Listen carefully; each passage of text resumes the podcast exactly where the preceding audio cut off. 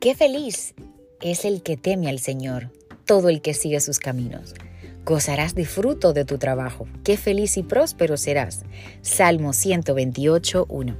Las palabras de este cántico expresan la satisfacción que el salmista tenía de su propia vida, fruto de andar en los caminos del Señor y agradece cada uno de sus bendiciones.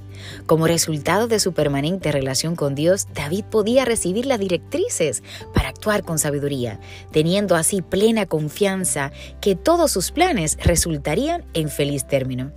Cuán importante es reconocer el poderío y la grandeza del Señor, andar en sus caminos. Aleluya.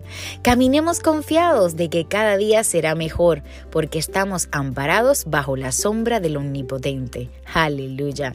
Bajo la sombra del Omnipotente estamos cada uno de nosotros amparados bajo la cobertura total de nuestro Padre. Así que vamos a extender esta cobertura tan poderosa que el Señor nos brinda al compartir este mensaje.